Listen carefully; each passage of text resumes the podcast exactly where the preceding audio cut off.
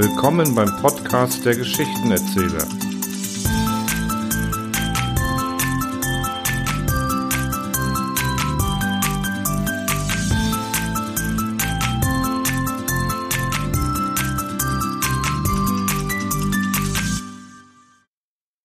Wohin fährt diese Straßenbahn?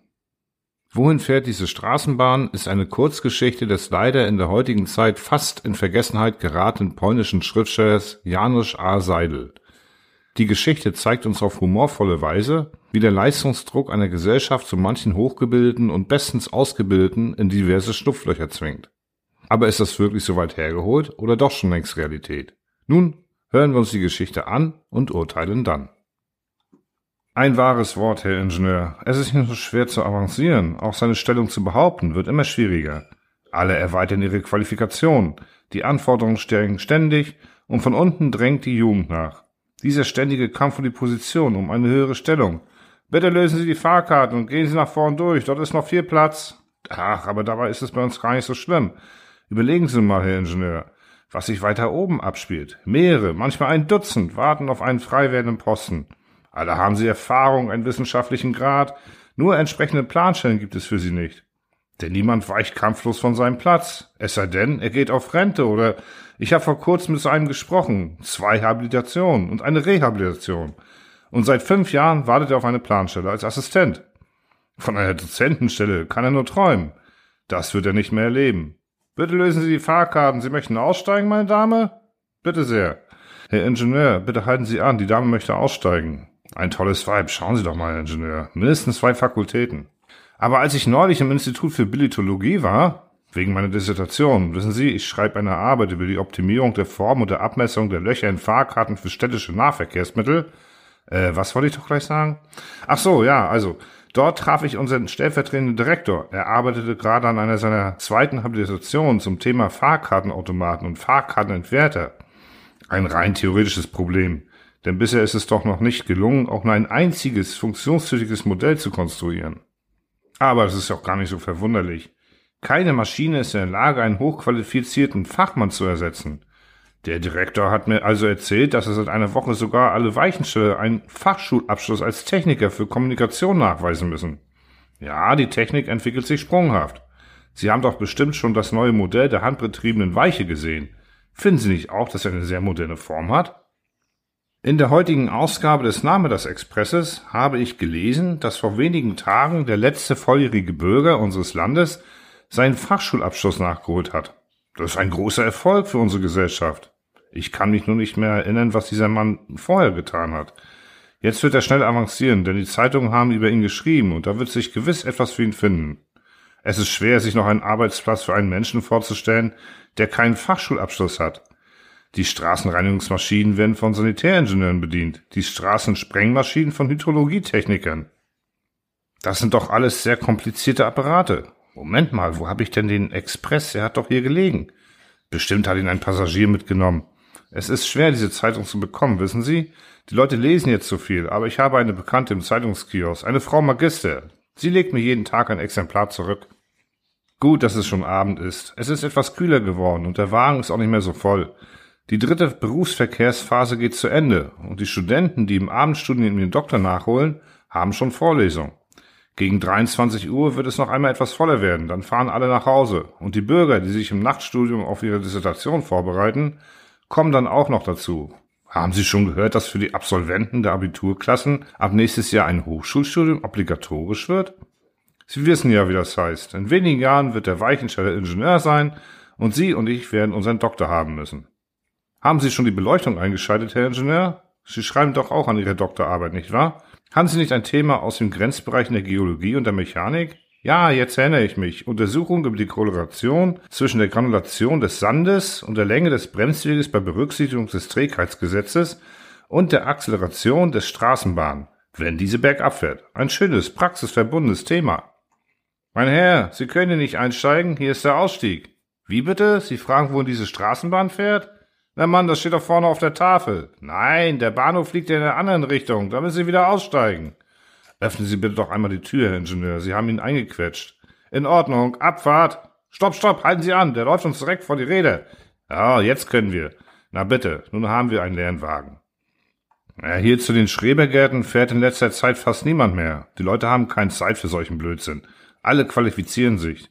Das Unkraut wächst schon über die Gartenzäune. Da, sehen Sie mal, wieder dieselben, die wir gestern schon gesehen haben. Zottige, große Hunde? Nein, für Hunde sind sie zu groß. Höchstens eine ganz neue Rasse. Was kann das bloß sein? Sie treiben sich hier öfter schon zu zweit und zu dritt herum. Man kann das immer mehr beobachten. Vielleicht sind es Affen oder Bären. Wo kommen diese Viecher bloß her? Hier in diesen verkommenen Schrebergärten haben sie sich häuslich niedergelassen. Da kriegt man ja Angst, abends hier lang zu gehen. Die können doch Menschen angreifen. Dass da nichts unternommen wird. Was macht eigentlich das Säuberungsinstitut? Es ist wirklich ein Skandal. Man müsste sich beschweren, sich an die Presse wenden.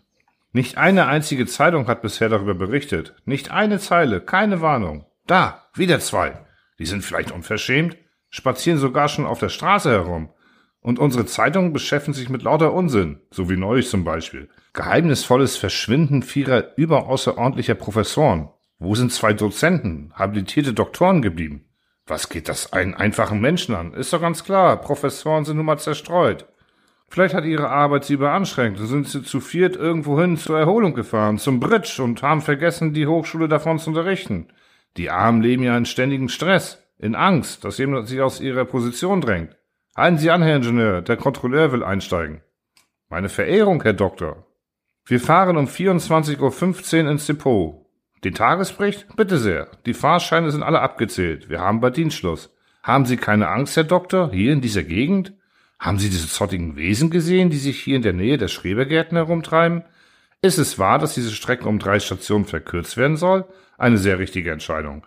Es fahren ja nur noch sehr wenige Fahrgäste bis hierher. Was sagen Sie, Herr Doktor? Niemand hatte Zeit, sich mit denen da zu beschäftigen? Ja, und der Hundefänger? Was macht denn der Hundefänger? Was heißt, wir haben keinen? Ah, ich verstehe, das war der, der jetzt seinen Fachschulabschluss gemacht hat. Aber für den Posten des Hundefängers sieht die Tariftabelle doch eine Grundberufsausbildung vor. Klar, man kann nicht verlangen, dass ein Zootechniker als Hundefänger arbeitet. Aber was soll er nun werden? Einverstanden, der Hundefänger hatte nicht besonders viel zu tun. Aber dieses Problem ist erst in den letzten Tagen aufgetaucht und wird immer größer. Täglich sehen wir mehr von diesen zottigen Affenwesen. Die Tariftabelle soll überarbeitet werden? Herr Doktor, Sie wissen doch selbst, wie lange das dauern kann. In der Zwischenzeit können die hier in aller Ruhe. Naja, eigentlich ist es ja auch wahr. Bisher kann sich niemand über einen Angriff von ihrer Seite beklagen. Aber wer weiß, wie es weitergeht. Na bitte, sehen Sie selbst, drei von Ihnen paradieren auf dem Bürgersteig, so als wäre das die normalste Sache von der Welt. Auf den Hinterpfoten. Mit den Vorderpfoten gestikulieren Sie, oder bildete ich mir das nur ein? Ach, jetzt laufen Sie auf allen Vieren, so als hätten Sie eine Spur aufgenommen. Vielleicht haben Sie recht, Herr Doktor, das fällt wirklich nicht in unsere Kompetenz. Andere kennen sich da besser aus, wissen, was zu tun ist. Aber wenn wir gar keine Spezialisten für diese, diese zottigen Wesen haben? Ach nein, bestimmt gibt es welche. Beim heutigen Stand der Spezialisierung muss es einfach welche geben. Wir müssen abfahren, Herr Ingenieur. Kommen Sie mit uns in die Stadt zurück, Herr Doktor. Also dann, Abfahrt! In Ordnung, Herr Professor. Sie können wieder aufstehen. Diese verdammte Straßenbahn ist abgefahren. Sie haben recht. Besonders bequem ist das nicht. Und heiß ist es in diesem Pelz. Aber was soll man machen? Aus Sicherheitsgründen und so weiter. Ich sage Ihnen, Herr Professor. Na gut, ich werde Sie Jozio nennen. Ich heiße übrigens Vladek. Also ich sage dir, Jozio, hier ist es wunderbar.